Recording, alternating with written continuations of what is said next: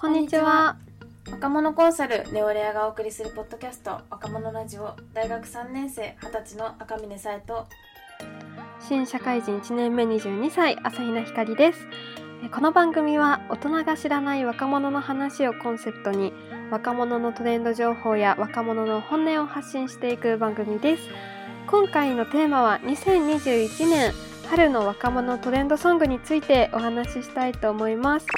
えー今若者がリアルに聴いている曲の紹介とトレンド理由を、えーこのコーナーは2000年生まれトレンドに詳しいサイピョンが DJ サイとしてお送りしたいと思います。DJ サイよろしくお願いします。はいお願いします。今回はえっ、と全部で8曲選べました。この選んだ8曲は実際に Spotify のプレイリストを作成しているのでぜひ合わせてお聴きください。じゃあ早速はいいきたいと思います、お願いしますまずはじめに、えっと、あじゃあ全部読めますかね最初に。と「うっせぇわ」「忘れな」「フィルムアウト」「テイクアピクチャー」「恋愛結界警報」「桜が降る夜は」「ワンラストキス」「ティーンエイジ5」の8曲になります。はいじゃあちょっと何個か詳しく紹介していきたいと思うんですけどまずじゃあ「うっせぇわ」はもう多分ここで話すうん。間もないくらいいろんなもうテレビとかねうんうんうん取りうん上げられてると思うので詳しくは言わないんです結けど。構うんなんかさあの教育に悪いとうんか、うんうんうん。なんかその子供が歌ってて困るみたいな記事をなんかすごいあの LINE ニュースとか、うんうん。Twitter のトレンドとかにもなんか書かれてたイメージがすごいある。うんうんうん。あそうですよね。でもまあ、うんうんうん。そんなん言ったらドラマとか映画だってそうそう。そうそういうのいっぱいあるじゃないですか。そうそうそう。なんだっけあの盗んじゃあ昔の人たちは本当に盗んだバイクで走り出してたのかとか、うんうんうん窓ガラスな なんだっけ窓ガラス壊してなんか歩いてたのかみたいなのとか問われてたけど、なんかそれと似たような感じで結構「うっせぇはどうなのか」みたいなのがあったけどなんか実際どうなのかなとか思いつつうんうん。なんか本当になんだっけ私キスマイの2人が「うっせぇわ」を歌ってるなんだキスマイブサイクかなか何かで見てそれとかがすっごい面白かったですっていう。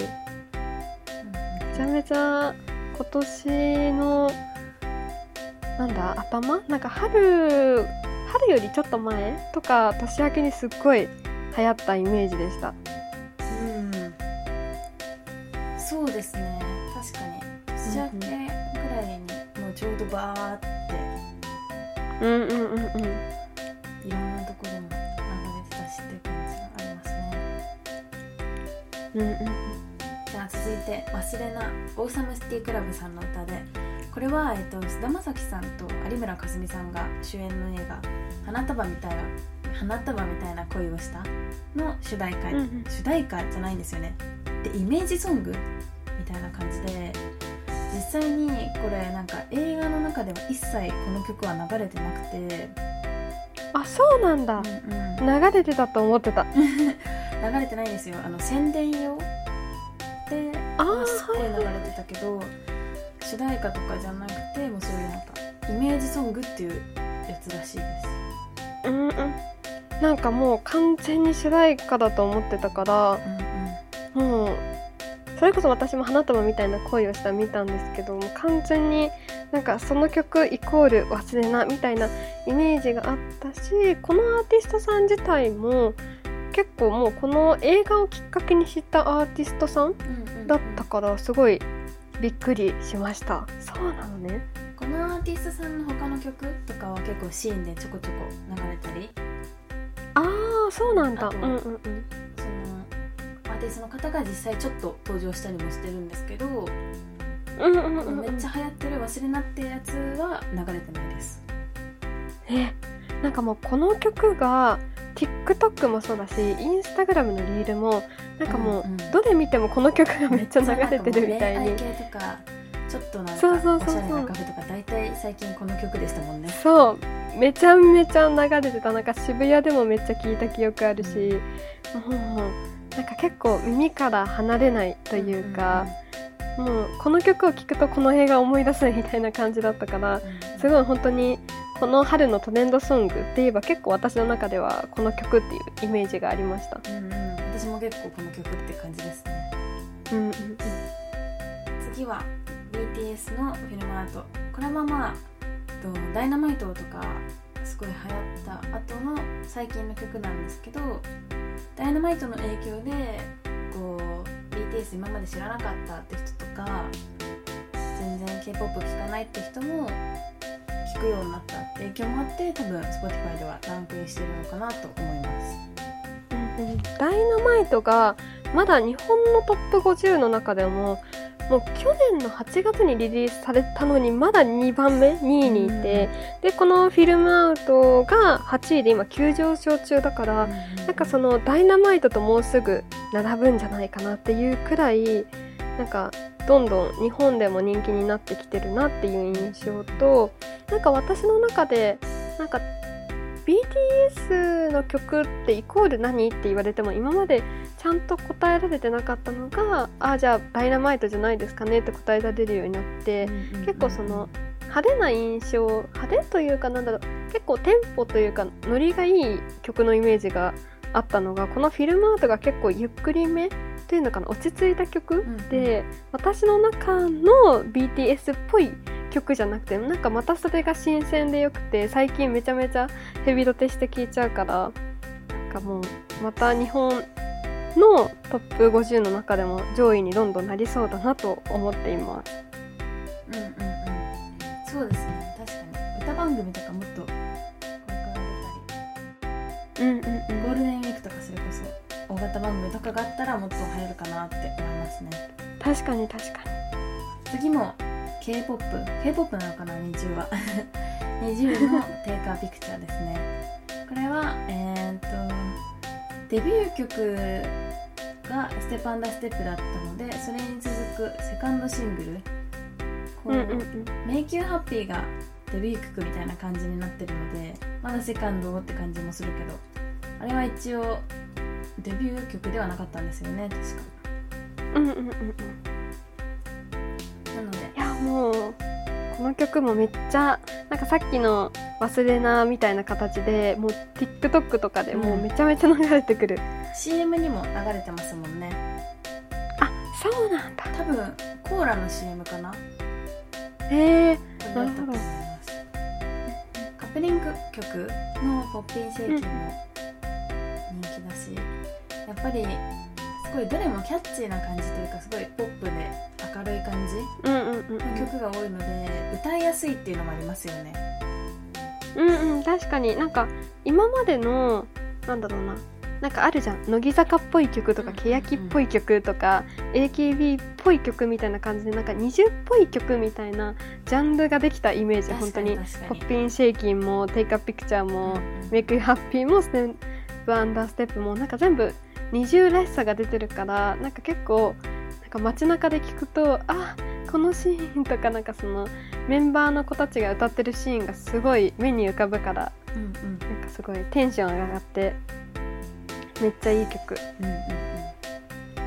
次が、えっと「恋愛結界警報」という曲でこれは「えっと君に胸キュン」という名古屋発のご当地アイドルグループが歌っている歌なんですけど、TikTok でめちゃくちゃバズりましたね。めちゃめちゃバズったね。もう本当にみんな結構これなんか振り付けが簡単なのでサビの部分をこう踊ってる子も多かったしあと結構オタ活系の動画に使われてましたね。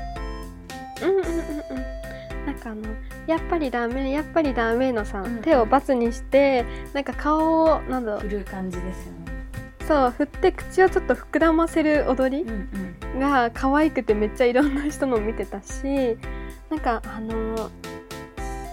性アイドルのパンダドラゴンのなるきさんっうんていう方がこの曲を振り付けしててすっごい再生回数とあのいいね数ハートがめちゃめちゃ伸びててなんかもうなんかその動画がすっごい流れてきたのが印象的でした私は。なんか結構最近の TikTok の流れとしてヒップホップ系と地下アイドルご当地アイドルみたいなすごい有名なアーティスト。確かに。すごい有名なアイドルじゃないアイドルの曲が流行るっていうのがありますね。うん。あの青森ナイチンゲールですとかも、うんうんうん。TikTok で知ったしでも確かにこの名古屋の方みたいに青森のご当地アイドルだったから、うん。確かにねそういうのが流行る傾向というかは最近あったかもしれない、うんうん。次はあいみょんさんの「桜が降る夜は」これはえっ、と ABEMATV の一番最新の「狼くん」シリーズで「恋と狼には騙されない」っていうのが今放送中なんですけどそれの主題歌になっていますあいみょんさんの曲はすごいもう大体の曲がみんな聴いてるみたいな感じでシングルだとやっぱりもうほとんど有名になっていると思うんですけどこれは特にやっぱこの季節感もあってすごいなんかなんだろう。私は結構そのサークルの人とかと遊んだ時も車でこれ流れてたりもしたり。あーめっちゃいい、うんうん。なんかちょうどなんだろうな。すごい狼を見てた私この狼見てないんですけど知ってるしで意外となんかまあ最近狼見てなくてもみんなこの曲は知ってるからこう NiziU もそうだけどあいみょんだったり